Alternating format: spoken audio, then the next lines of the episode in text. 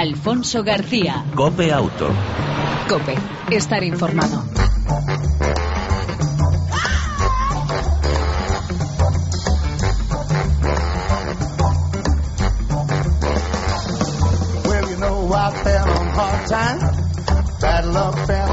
Hola, ¿qué tal? ¿Cómo estás? Bienvenido a este tiempo de radio dedicado al mundo del motor en las dos y en las cuatro ruedas.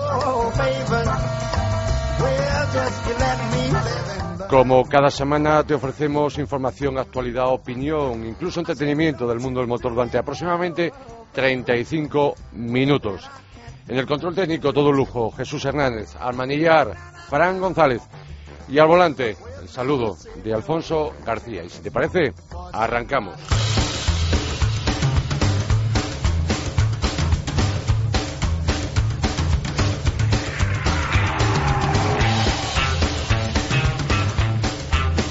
Y lo hacemos con las noticias más destacadas de los últimos días en el mundo del motor. En primer lugar, dar la enhorabuena a Dacia en, por sus 10 años de vida como marca y perteneciente al grupo Renault, 10 años de éxito del, por así llamado, bajo coste, que ha supuesto que en nuestro país pues hayan, estén haciendo un, eh, un tour Dacia España eh, en esta próximos días estarán en Mallorca y posteriormente para cerrar las 17 citas en Gran Canarias. Una marca que, por cierto, en los últimos tiempos ha supuesto del plan PIB el 11%.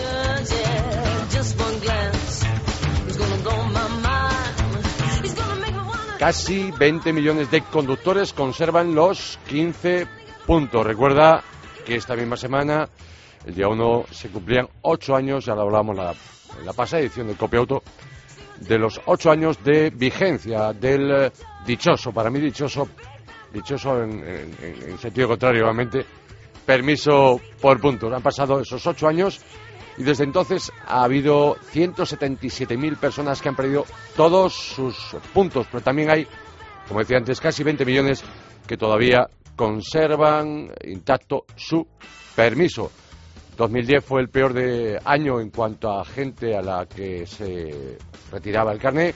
Hasta 42.000 personas perdieron todos sus puntos ese año frente a los 27.000 que los perdieron en 2013 y los 12.000 que lo han perdido en los seis primeros meses de este año 2014. Como curiosidad, algo más de 5.500 personas lo han perdido dos veces y solo 72, río, solo 72 en tres ocasiones. Desde el inicio del permiso por puntos, la velocidad, según DGT, ha sido la infracción que más puntos ha restado. Sin embargo, en los últimos años ha habido un crecimiento de las sanciones por el uso manual de teléfonos eh, móviles. En lo que va de año, más de 53.000 conductores, toma nota, han sido sancionados por utilizar eh, manualmente el teléfono móvil. Por tanto, este triste aniversario de los ocho años del permiso por puntos, cuando se anunció en su momento, hablaban de que muchos más conductores perderían el permiso por puntos y no han sido tantos.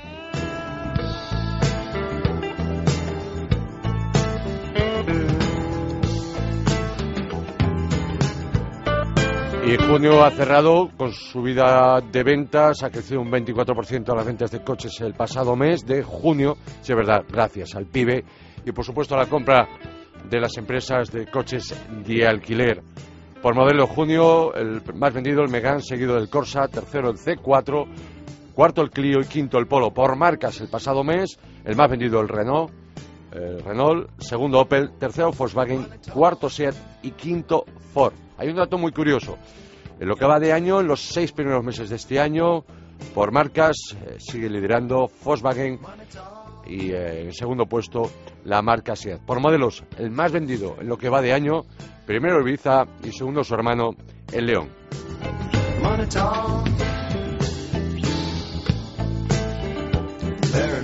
Y ya que hablaba de Volkswagen, el Golf Sport Van, recién lanzado, el único con cinco estrellas en los últimos test de la pre-europea de Euro NCAP. Son datos de esa eh, asociación que aglutina a los fabricantes europeos y que realizan pruebas de crash de golpes.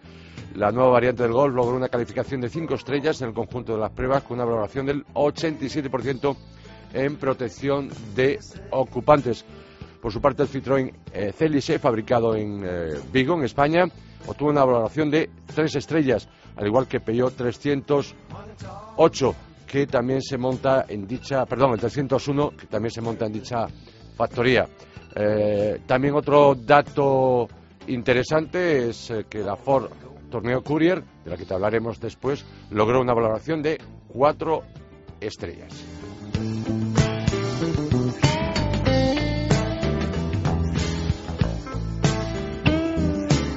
Y por último, decirte que arrancaba la, el pasado mes de junio, a primeros arrancaba la decimoprimera edición del RACE Tour Volkswagen, la Volkswagen Driving Experience, que esta semana está en el circuito de Jarama, donde puedes probar los últimos modelos de la marca, incluso del eh, Volkswagen Golf R, ese bicho, por así decirlo, con muchísimos caballos, por supuesto, en circuito.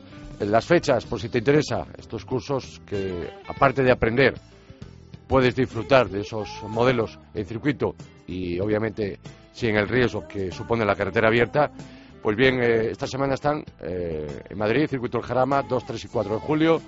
En Ascari lo harán allá por el mes de julio, eh, la próxima semana, el 9 y el 10. No solamente pruebas de, de turismos, eh, de los nuevos, por ejemplo, Sportback o el R. Habrá pruebas de, paddock e incluso también de conducción off-road con el Touareg, el eh, Passat eh, All Track, Tiguan y el Picat de la marca el Amarok. Y hasta aquí las noticias más destacadas de la semana en el mundo del motor.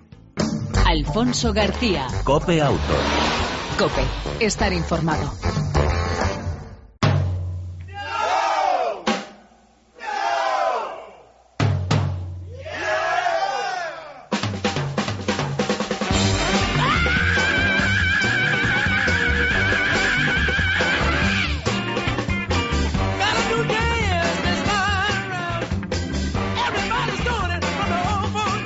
Hablemos de seguridad vial, aunque aquí en Copiauto siempre lo hacemos.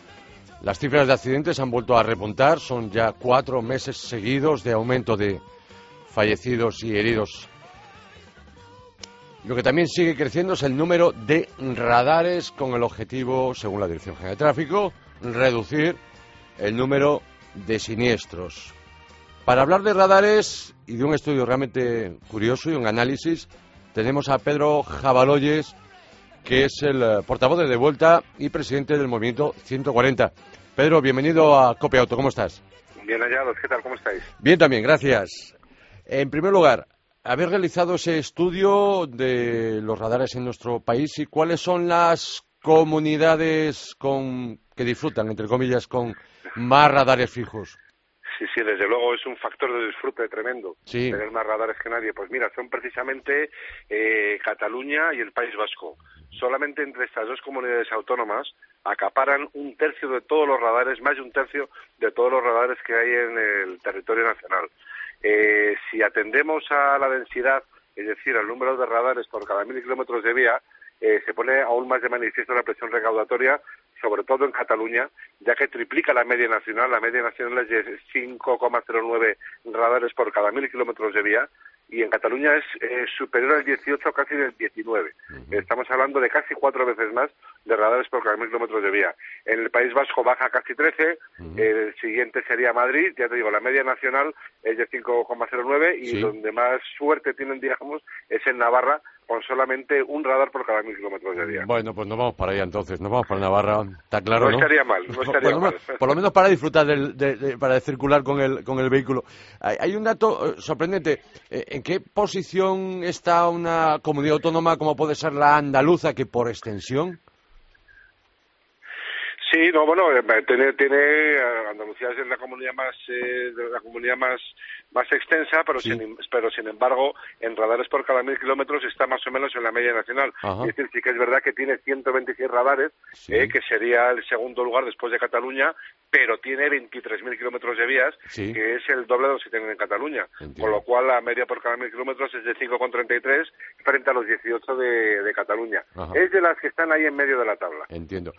Ah, hablabas de las que menos, Navarra y alguna más. Eh, pues eh, Navarra, de Navarra hacia arriba, pues Navarra, Extremadura, Castilla-León, Sí. Castilla-La Mancha, Galicia, Cantabria. Llama la atención el caso de Asturias, porque Sí. Asturias el año pasado ocupaba el puesto número 12 de 17 comunidades autónomas y este año ha saltado a la sexta posición. Vaya. eh, puesto que se han incrementado como en 10 o 12, no recuerdo el dato ahora, el número de el número de radares, o sea que, que también pueden estar contentos allí. Hablamos que mm, la media nacional está en poco más de radares por cada mil kilómetros. Sí. ¿Qué, to- qué total de radares disfruta- disfrutamos en, en- en nuestra red de carreteras? Pues eh, tenemos 855 radares fijos, más 11 de tramo, Sí. eh, más los móviles y los ocultos, que esos como no, no se no se anuncian en la, no los anuncia la DGT, ni Sí. el Servei Català de Tránsito, ni el Departamento del Interior, el Gobierno Vasco, pues no, no sabemos cuántos hay y tampoco están contabilizados los de las ciudades. Eh, si contásemos todos esos, Sí. la cifra sería fácilmente tres o cuatro veces superior a estos 855 que nosotros hemos contabilizado y que son 11 más que el año pasado. Es decir, que podríamos multiplicarlo por tres. Fácilmente, hombre, pensemos que pensemos que solamente en una capital como Madrid o como Barcelona, es decir, la densidad de radares es brutal, hay muchísimos radares en, en esas ciudades y ya hasta las ciudades medianas y pequeñas Sí. ya todas cuentan con sus radares, no faltaba más, no iban a ser menos que las grandes. Entiendo. En esto por lo menos. Sí. Pedro, eh, eh, no se sabe cuántos radares móviles pueden estar funcionando al día. Es difícil, ¿no? Lo saben ellos, lo saben ellos nada más Sí. y además lo hemos preguntado por activo y por pasivo y por todos los conductos y siempre se nos ha negado esa información. A ver si vosotros desde los medios de comunicación Sí. tenéis más suerte y os lo, y os lo, y os lo comentan, os lo comunican. Entiendo.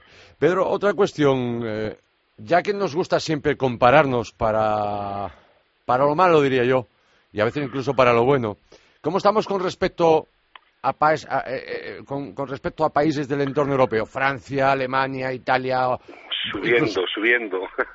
Eh, estamos subiendo, pero estamos hablando de países, Sí. eh, desde luego, con unos límites de, de velocidad Ujú. sensiblemente distintos según los casos y donde, y donde el respeto por la norma es mucho más patente, pero no porque ellos sean mejores y los otros peores, Sí. sino porque tienen una norma que no admite interpretaciones y que, se, y que está claramente impuesta por un criterio de seguridad vial.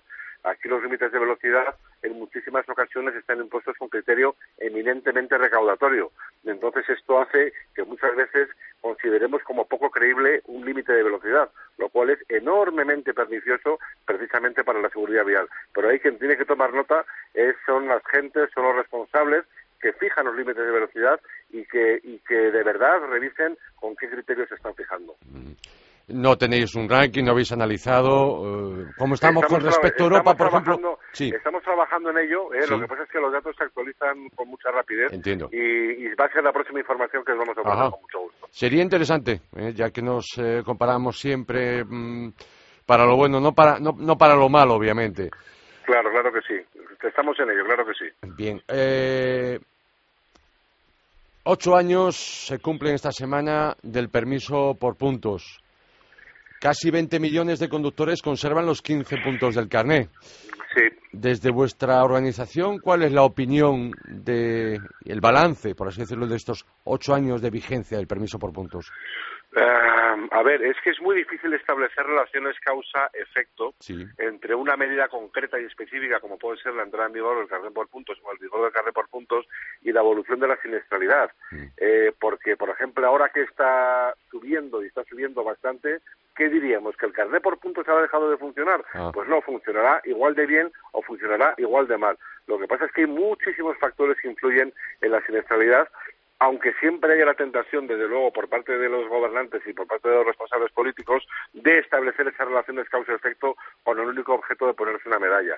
Entonces, el decir, el carnet por puntos al grado salvar X vidas, y se quedan tan panchos, y no hablan, y no hablan de que las carreteras se desdoblan, de que los coches son muchísimo más seguros, porque nunca se habla de la importancia de este factor y nunca se reconoce el importantísimo esfuerzo que las marcas realizan por la seguridad de sus usuarios, pero desde luego muchísimo más que los gobiernos. ¿eh? Eh, esto, esto nunca se reconoce. Entonces, como digo, siempre es más fácil de hacer una relación causa-efecto, eh, tirar por el lado de la demagogia que por el lado de la información. Y en este caso, pues es lo que, es lo que ha sucedido.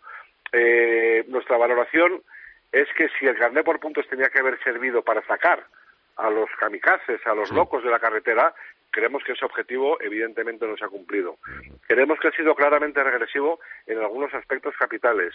Y voy a citar uno porque es verdaderamente alarmante y verdaderamente significativo, que es el asunto de las alcoholemias, del castigo de las alcoholemias. Antes de que estuviese el carnet por puntos, directamente una alcoholemia positiva, aunque no fuese por vía penal, tenía aparejada automáticamente una pérdida de carnet de conducir, una pérdida de vigencia del permiso por un periodo de entre tres y seis meses. Ahora no, ahora el carnet solo se pierde por pérdida de puntos, de manera que se pueden ir perdiendo puntos, se pueden ir recuperando y se pueden ir eh, eh, acumulando infracciones de alcoholemia sin perder el carnet de conducir eh, están poniendo el acento continuamente en la importancia del alcohol y de las drogas, etcétera, y en este punto, desde luego, estamos peor que antes. Si es verdad esto que se dice, que el 30% de los conductores fallecidos el año pasado hubieran dado positivo en alcohol o en drogas, pues a lo mejor habría que revisar esto, ¿no? A lo mejor sí que una, una infracción eh, por alcoholemia debería llevar automáticamente aparejada como antes, como antes, antes de ganar por puntos una pérdida de permiso de conducir, para que ese conductor por lo menos le diese tiempo de reflexionar sobre todo aquello, porque no olvidemos que además que suelen ser reincidentes. Los que dan positivo a la alcoholemia suelen ser reincidentes. Y esto no, no lo contempla la ley de ninguna manera. Nosotros proponemos, desde luego, que haya una, que haya una retirada inmediata y que haya eh, un tratamiento especial para los reincidentes en este tipo de infracciones.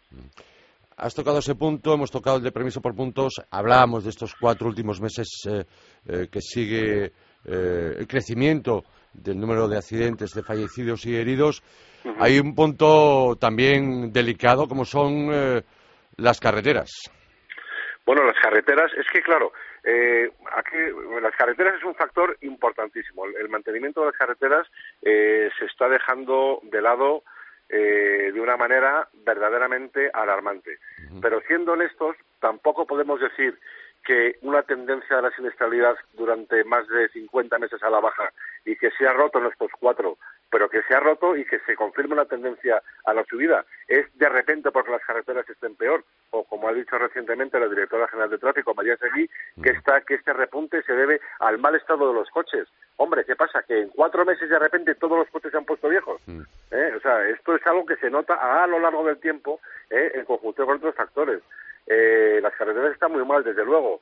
Los coches son más viejos, desde, luego. Pero si hay una razón fundamental para este incremento tan, eh, tan inesperado eh, y tan violento en la siniestralidad, es claramente que hay más coches en la carretera por el final de la crisis, porque hay más dinerito en el bolsillo y es de todo punto lógico que a más coches, más posibilidad de accidentes. ¿Qué es lo que sucede? Que la DGT, eh, para la DGT, el dato de los desplazamientos, el dato de los movimientos es absolutamente tabú. y, apenas vemos datos de desplazamientos, salvo si es en alguna operación especial de tráfico, pero no sabemos realmente al cabo de un año, no tenemos un dato de qué variación ha habido en los desplazamientos, porque si pusiésemos la siniestralidad en relación con los desplazamientos, es donde verdaderamente íbamos a tener un dato real de cómo está evolucionando la siniestralidad. Y entonces, la DGT, si reconoce que a menos desplazamientos, menos accidentes, lo que queda en evidencia es la política es la política de seguridad vial que solamente es represiva, claro, mm. concienciar a través de anuncios, pero básicamente represiva. Entonces, por eso no se asume y por eso en estos cuatro meses no hemos oído hablar de desplazamientos a la DGT, cuando realmente es la única causa que se sale, que se sale de lo que ha venido estado pasando en los últimos tres o cuatro años que puede explicar este aumento de la siniestralidad. Pedro Jabaloyes, portavoz de De Vuelta y presidente del Movimiento 140, se nos acaba el tiempo. Por cierto, ¿en qué quedó lo del movimiento 140? Bueno, pues de momento estamos en el 130 casi. O sea que, algo, algo hemos avanzado. Bueno, hemos avanzado. La plataforma sigue creciendo, lo cual es muy de agradecer y parece que al final pues se nos ha ido escuchando, aunque sea parcialmente. Estamos contentos. Lo que pasa es que a lo mejor nos escuchan por ahí, pero por otro lado, eh, en cuanto dentro de poco entren en vigor, eh, después del verano, me imagino yo, la reducción drástica y brutal en el resto de carreteras secundarias, pues eh, ahí es donde está el problema. Bueno, claro, bueno, la verdad es que a lo mejor tenemos que haber pedido movimiento 140 para autopistas y autovías, que es como es, y de 100 o 110 para carreteras convencionales. Pues eh, a, lo mejor, a lo mejor como no lo hemos pedido, quizás sea cuestión de ponerse a ello. Bueno, pues así, esperemos que sea así. Pedro, gracias por atender la llamada de Copiauto y esperamos más noticias vuestras y esperamos esa comparación que puede ser muy interesante. Hablamos de 855 radares fijos, 11 de tramo en nuestro país. Ah, y tres helicópteros que Perdón, se me había olvidado. sí, los Tres famosos, Pegasus. sí, los tres famosos eh, Pegasus, eh, que en otros países, por cierto, no presumen de ellos, incluso tienen un poder económico bastante mayor que el nuestro. No, hombre, allí, perdón, y ya Sí. termino, los, allí los helicópteros Sí. eh, los usan para trasladar heridos Claro. y para reducir el tiempo de asistencia a un herido. Aquí se utiliza para poner multas. Digo, esperamos esa comparativa europea de radares, a ver en qué posición estamos. Si Contad somos, con ello, claro si estamos, si estamos en la Champions o no estamos tan en arriba. Vamos a verlo. Pedro, un abrazo. un abrazo muy fuerte, adiós. Gracias, chao. Alfonso García. Cope Auto. Cope. Estar informado.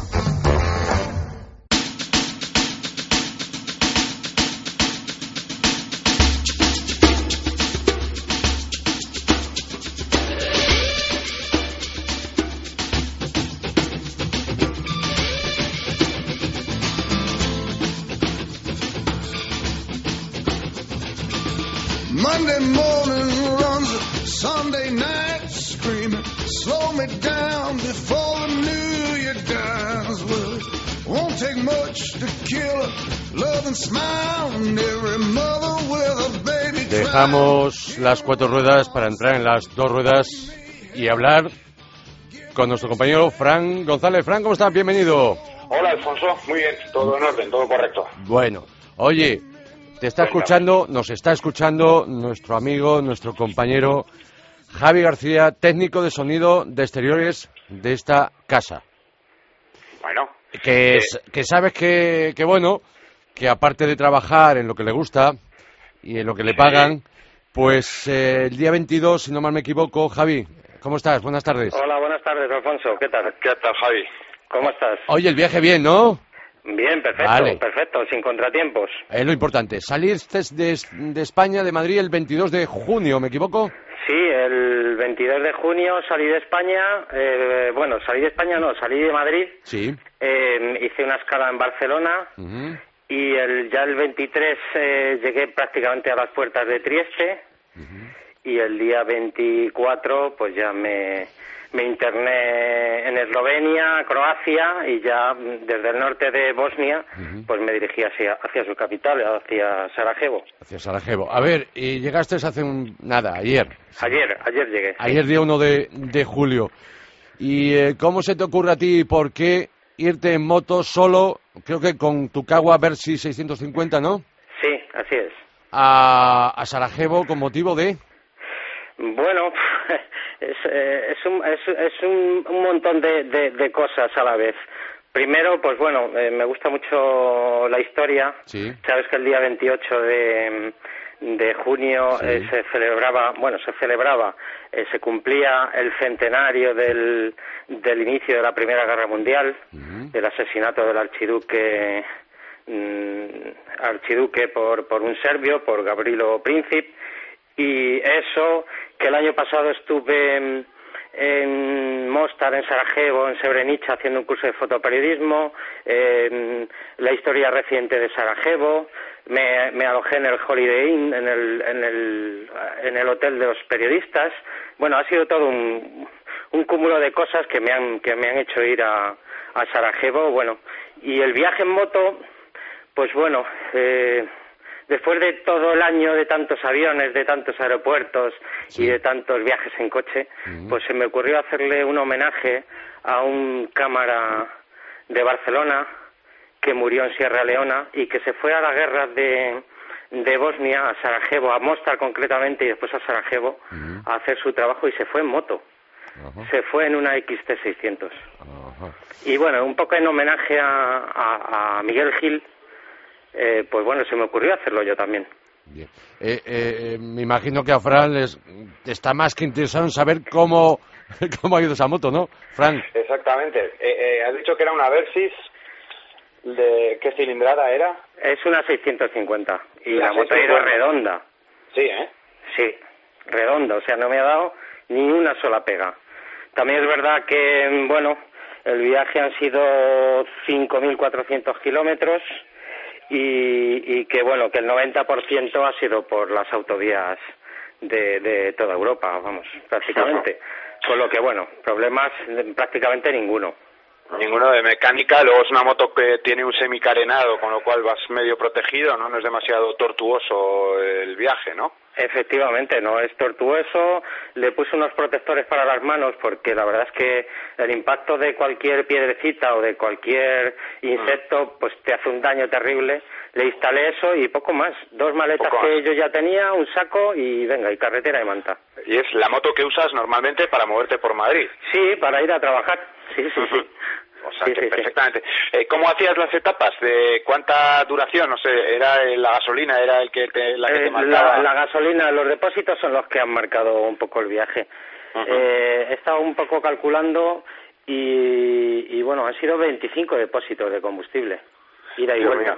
no está nada 25, unos 230 o 240 kilómetros, paraba, echaba combustible y, y- y seguía mi ruta.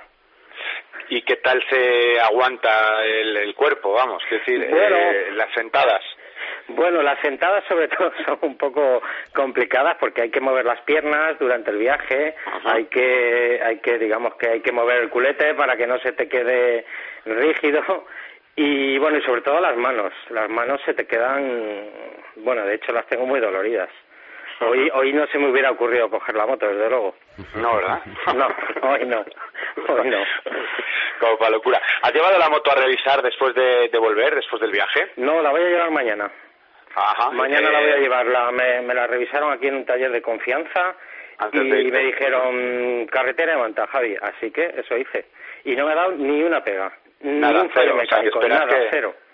Que esperas que la, la revisión que le hagas mañana a la vuelta del viaje sea perfecto, todo en orden y que no te ponga ninguna pega. Pues mira, va a ser un cambio de aceite y, y una engrase de cadena y poco más. Un poquito más. Y Y engrase de más. cadena por, en fin, por, por, por si las bueno, pues moscas, por ¿no? seguridad, por dejarla lista para el verano. Por si acaso se nos ocurre otra locura. ¿Hay en mente alguna o qué? Bueno, pues, pues yo qué sé, se puede ir uno a Lisboa a ver un poquito la ciudad, o se puede uno a recorrer Portugal, cualquier cosilla. Es buena. ¿Ibas solo, que no te hemos preguntado, o llevas acompañante? No, no, solo, solo. Como era un poco en homenaje a, a Miguel Gil, pues, Sí. eh, pues, pues la verdad es que he ido solo, he ido solo, sí. Ahí te da tiempo a, a pensar en tus cosas, tienes muchas horas de, de soledad y bueno, pues te da tiempo a, a pensar un poco en todo. Oye, y, y, y hablando de fotos, habrás hecho buenas fotos del viaje, ¿no? Bueno, sí, estaba, bueno, he ido sobre todo a, a ver un poco la historia reciente con el cerco de Sarajevo durante la, la guerra de Bosnia y demás, y la verdad es que me ha resultado muy, muy, muy interesante. Y bueno, Sarajevo es una ciudad que tiene grandes fotos, grandísimas fotos. Así que, Eh, Javi, eh, en todos esos días de ida y vuelta de la ruta de esta, yo la he llamado fotorruta, eh, fotomoto. ¿Cómo, Sí. cómo le llamamos? A ver, sí, sí, fotomoto. Mira, Fotomoto. Una, de, una de las maletas además iba con mis dos cámaras, más una pequeña que llevaba en la bolsa de depósito para para hacer alguna foto rápida del momento, Ujú. así que la moto en realidad Sí. ha ido cargada de cámaras, sí, Bien. sí. Eh, decía yo eh, eh, que alguna o, o muchas anécdotas, alguna curiosa que contar de, de esta fotoruta, fotomoto. ¿Del viaje te refieres? Sí, Pues eh, me ha sorprendido mucho lo bien que conducimos los españoles. no me digas. Sí. Vaya, a ver, explica, explica. venga. Bueno, el, ¿En el coche, o- concepto- ¿En coche o en moto? Perdona. A ver, ¿hacemos la precisión o en general? En general, en general. Vale. En coche, en moto y Bien. en motocarro, en Sí. camión, en todo. Y hasta, y igual. hasta los peatones, ¿no? Y Son mejor los los peatones peatones, españoles. es sorprendente lo Sí. bien que conducimos en España. Bueno, bueno, bueno, bueno, bueno. Me alegra que, que, oye, eh, hagas ese análisis, esa conclusión, cosa que me parece interesante. Hace un ratito estábamos hablando con Pedro Jabaloyes y yo siempre digo de los que, que creo que España seguimos teniendo una asignatura pendiente y es eh, la mejora en el, en, en el aprendizaje de la conducción, es decir, eh, eh, en, la, en la autoescuela. Es decir, la otra forma que habría de empezar a conducir o de a- empezar a aprender a conducir, ¿no? Pero bueno, me alegro que Pero me hagas que- esa conclusión. Javi Alfonso es muy exigente ¿eh? Con esto de la conducción. Sí. ¿eh? No, no, es que, lo, es que de- en la moto se ve todo muy de cerca, ¿eh? Sí, sí. Cuando se te pegan los coches porque tú vas a, a 130 adelantando en autovías de 130 Sí. y ves que los coches te dan luces desde 100 metros antes Sí. y te pasan a 170 y, y que se hacen unas cosas tremendas. Ya eh, estoy hablando de Italia, por Ya. ejemplo. Estoy hablando de Eslovenia o de Sí. Croacia. Lo de Bosnia ya no tiene nombre. Entiendo, entiendo. Oye, por cierto, eh, me dice Jesús eh, Hernández que te pregunte que cómo estaba Sarajevo. Sarajevo, bueno, pues Sarajevo Sí, está muy estaba, destruido. estaba en un momento eh, espectacular. La ciudad es multicultural, Sí, eh, tiene mayoría islámica, sí, pero eh, estaban, entraban en el Ramadán, ah, que entraba hace poco, el día 27, Sí, sí. y es una ciudad que vive mucho de noche. ajá, ajá. Mucho de noche precisamente por eso, porque, eh, bueno, pues todo, eh, como ellos comen por la noche, pues toda la vida se desarrolla por la noche. Pero me preguntaba Jesús también que si está muy reconstruida la ciudad. Sí, sí, sí. Hay bastante dinero de la Unión Europea, está bastante reconstruida. Yo he tenido la suerte Sí. de, de subir a ver las posiciones serbias, Sí. eh, las posiciones de- que- del cerco de, Sí. de Sarajevo y demás. Y bueno, está todo bastante arreglado. Eso sí, eso es verdad. Pero vamos, aún quedan muchísimos rastros de, de esa cruel guerra, ¿eh? Bueno. Oye, eh, Javi, eh, mm, si alguien tiene interés en ver fotos, ¿has publicado algo en alguna página, en Facebook? Pues no, mira, voy a- Sí. estoy preparando, voy a preparar un, porque yo no tengo página propia. Entiendo. Eh, voy a preparar eh, para un diario digital un artículo sobre Sí. el viaje y, y bueno, eh, y en eso estamos. Quizás me aventure a hacer un pequeño libro Bien. sobre el viaje, pero bueno, eso ya un poquito más adelante. Voy a dejar reposar Vale. estas horas de, de todo lo vivido Sí, y bueno, aunque tengo muchísimas notas, sí. pues bueno, voy a empezar a construir un poco la historia. Bueno, oye, pues eh, cuando la tengas lista esa historia, pues obviamente nos lo cuentas y lo contamos aquí para que todo aquel que pudiera estar interesado en saber de las vivenci- vivencias de esta ruta tan interesante a Sarajevo con motivo de los 100 años de la Primera Guerra Mundial, en la capital de la actual eh, Bosnia-Herzegovina. Sí. Eh, Javi, se nos acaba el tiempo. ¿Algo más que apuntar? Se nos habrán quedado muchísimas cosas en el tintero. Bueno, pues, pues sí, en general, bueno, pues eso, ha sido un viaje bastante Sí. apacible. Mm, Los bosnios, en general, en toda Europa, Sí. eh, nos tratan con mucho respeto, Bien. nos tratan muy bien. Así que yo animo a la gente a Bien. que se aventure a hacer ese tipo de cosas, porque son, son realmente eh, aventuras que después pues merece la pena contar, ¿no? Por cierto, no has tenido ningún tipo de ayuda de tu bolsillito, ¿no? Todo, todo, todo de mi Ah, decía por si había que dar las gracias a alguien. No, no, no, no. Vale, Vale, pues nada. a, a- la hucha que he ido echando los las monedas de eurito y de dos Sí, euritos, eh, sí. a- ahí está prácticamente todo el viaje. Y a Kawasaki por haber inventado la Versys, que es una moto a prueba de, de bombas, ¿no? Fantástica, sí. Vamos, eh, podía haber he ido a Sarajevo, pero podía haber ido muchísimo más lejos Sí. y no haber tenido ningún tipo de problema. Qué bien. Javi García, técnico de sonido de exteriores de la cadena COPE, compañero, amigo, gracias por contárnoslo y que envidia nos da, sobre todo a Fran. bueno, Pues a, sí, mucha envidia, Javi. a vosotros, a vosotros, gracias a vosotros. Seguiremos Por hablando de ello, ¿eh? Venga, Un abrazo. Un abrazo. igualmente. Cuídate. Adiós, adiós. Y Fran que no se va porque nos tiene que contar en estos dos minutitos, ¿te parece? Dos, tres minutitos, ¿puedes contarnos Sí, señor. Pues sí, señor, algo de claro la que sí. Ducati Monster 821? Pues nuevo modelo, la 821, Sí. una cilindrada intermedia para Ducati. Sí. Eh, mm, a caballo, a caballo, lógicamente, entre la gran cilindrada, la 1200, la multiestrada, la, la Panigale eh, y la 696 típica. Ya hubo un intento, la 796, que no triunfó demasiado, eh, pero eh, bueno, se han sacado de la manga este nuevo modelo que, Ajá. bueno, eh, eh, yo no he tenido todavía ocasión de probarla, eh, pero, pero, en fin, parece que va a hacer las delicias de propios y extraños y sobre todo de los grandes amantes de, de la marca.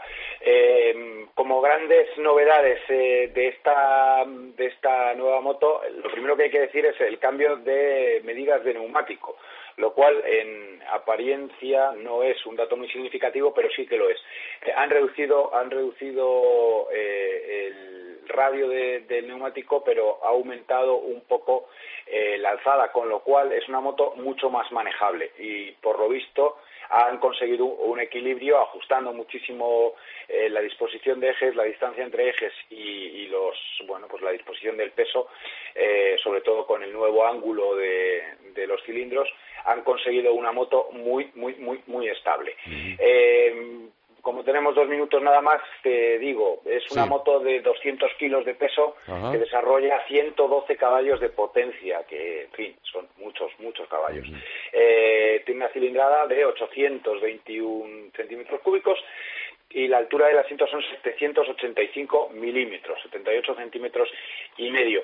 Eh, hay que decir que, la moto, eh, yo, si quieres cuando la pruebe, la, la destipamos un poquito más, pero trae eh, un ABS de serie y un control de tracción, el ABS tres posiciones distintas de ABS y, un control de tracción de cinco eh, posibilidades o cinco programas. Eh, combinables, todos ellos con los tres modos de conducción, eh, ciudad deportivo y superdeportivo, que bueno pues que hacen de esta moto ser heredera de la Monster 1200 en cuanto a mecánica, pero reducido a una moto un poquito más compacta con una cilindrada menor, lo cual hace sacarle más caballaje, más rendimiento y, más par de motor.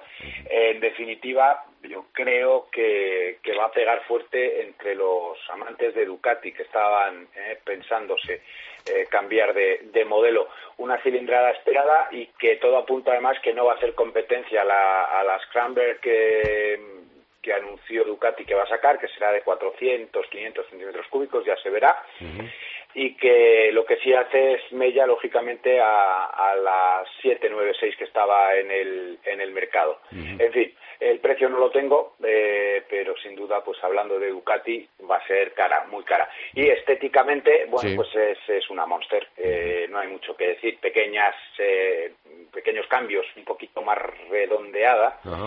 Pero, pero no hay excesivos cambios, quizá también el asiento un poco más corto, más al aire todavía, pero por lo demás la, doble viga, todo exactamente igual, el tubo de escape igual, bueno, pequeños cambios estéticos casi imperceptibles, es una Monster 1200 un poquito más pequeñita y sin duda pues será cara. Bien, bueno, nos hablarás eh, en próximas ediciones de Copia Auto, Moto más en, detalle. En cuanto la pruebe, en cuanto la pruebe, eh, yo daré buena cuenta de ella porque además tengo muchas ganas de ver cómo funciona ese mapeo de motor. Okay.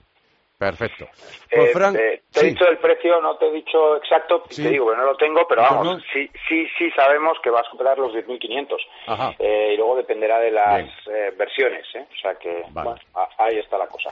Perfecto. Este fin de semana te doy dos recomendaciones. Una de las dos, de las dos ruedas, 46 equipos que han confirmado su participación en las 24 horas de Cataluña de motociclismo, la 20 edición de esta prueba de resistencia que arranca el próximo viernes. Bueno, en concreto la carrera es el sábado a, domingo.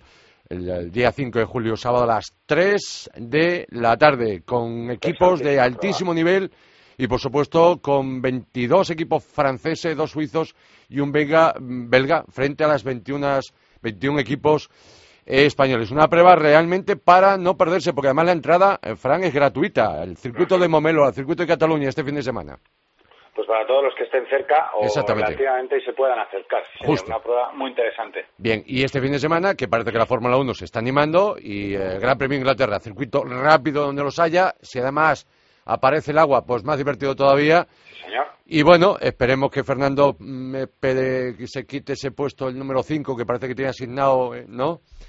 En, los, en las últimas carreras. ¿eh? Está abonado como Márquez al puesto número uno. Exactamente. bueno, bueno, lo de Márquez ya creo que va a hacer bajar las audiencias, ¿no? 8 de 8 y récord ya como Agostini. Sí, señor, sí, señor. Eh, y en fin, ya eh, yo yo creo que este chico ya después de esta temporada bueno. no sé dónde va a tener la meta, pero bueno, bien, Bueno. Fran, Manillar, González, pásalo ah. bien. Alfonso, lo intentaré y gastaré poco. Digas lo que digas y diga Montoro lo que diga. Yo no, no está la economía para muchos bollos, ¿eh? Así que voy a ponerle una batería nueva a mi moto y voy a hacer rutas tranquilas por la Sierra de Madrid. Aprovecha que todavía no llega el calor. Sí, señor, de eso se trata. Venga, un abrazo fuerte. Hasta la próxima semana, Fran. Hasta la próxima, Alfonso. Cuídate. Chao. Alfonso García. Cope Auto. Cope, estar informado.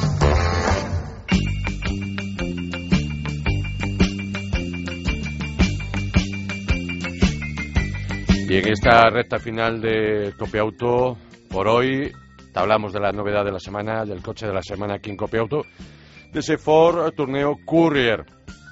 Eh, vehículo multiusos, con frontal eh, igual que el del Fiesta, es un modelo que además se fabrica en Turquía, un modelo que para usar de lunes a domingo, para alternar trabajo y ocio, familiares, familias, autónomos, empresas, el torneo Courier de precio asequible y mucha capacidad, utiliza la plataforma eh, del Fiesta y del B-Max, aunque un poco más largo que este y con mayor maletero. Bandeja trasera ajustable en varias alturas, hasta 700 litros de capacidad, que está muy bien. Además, con interesante bajo umbral de carga para objetos voluminosos. Hasta 1,72 de altura tiene este torneo Courier, dos puertas traseras laterales correderas, mucha altura en todas las plazas y espacio para las piernas. Muchos huecos, casi como un monovolumen, consola central, cinco plazas tan solo, postura de conducción tipo turismo, sorprende el equipamiento de serie para ser un derivado de turismo, eh, control de estabilidad, el primero con airbag de cortina en su categoría, airbag de rodillas en opción y el tacto de este Tourneo Courier y el tacto y comportamiento como el de un turismo, como el B+, dirección agradable y precisa. Las mecánicas, el diésel, el 1.5 TDCi, que podemos optar o por 75 o por 95 caballos, consumo medio entre 4 y 5 litros de gasoil y el interesantísimo y brillante motor de gasolina de un litro de Cobos de 3 cilindros 100 caballos con un consumo de tan solo un litro más que los eh, modelos con eh, motor diésel. Eso sí, con caja manual de 5 marchas. Los precios no pagan eh, ninguna de sus versiones impuesto de matriculación desde 16.380 euros el motor de gasolina, realmente interesante, y 17.780 la versión más barata diésel, todo ello sin vive y sin descuentos. Por cierto, hay una oferta de lanzamiento de un descuento por parte de la marca de 1.000 euros. Hasta aquí la prueba al coche de la semana, el interesante Ford Tourneo Courier. Y nos vamos.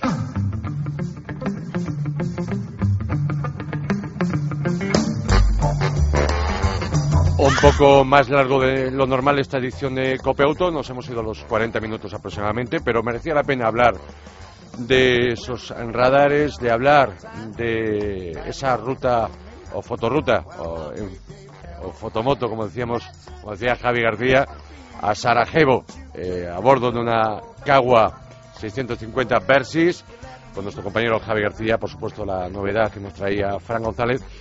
Y nada más, hasta aquí en eh, Copiauto por hoy, en el control técnico Jesús Hernández, eh, al manillar Fran González, te esperamos en la próxima entrega de Copiauto y mientras tanto, ya lo sabes, disfruta, si puedes, de tu vehículo y de los tuyos. Chao, un saludo de Alfonso García.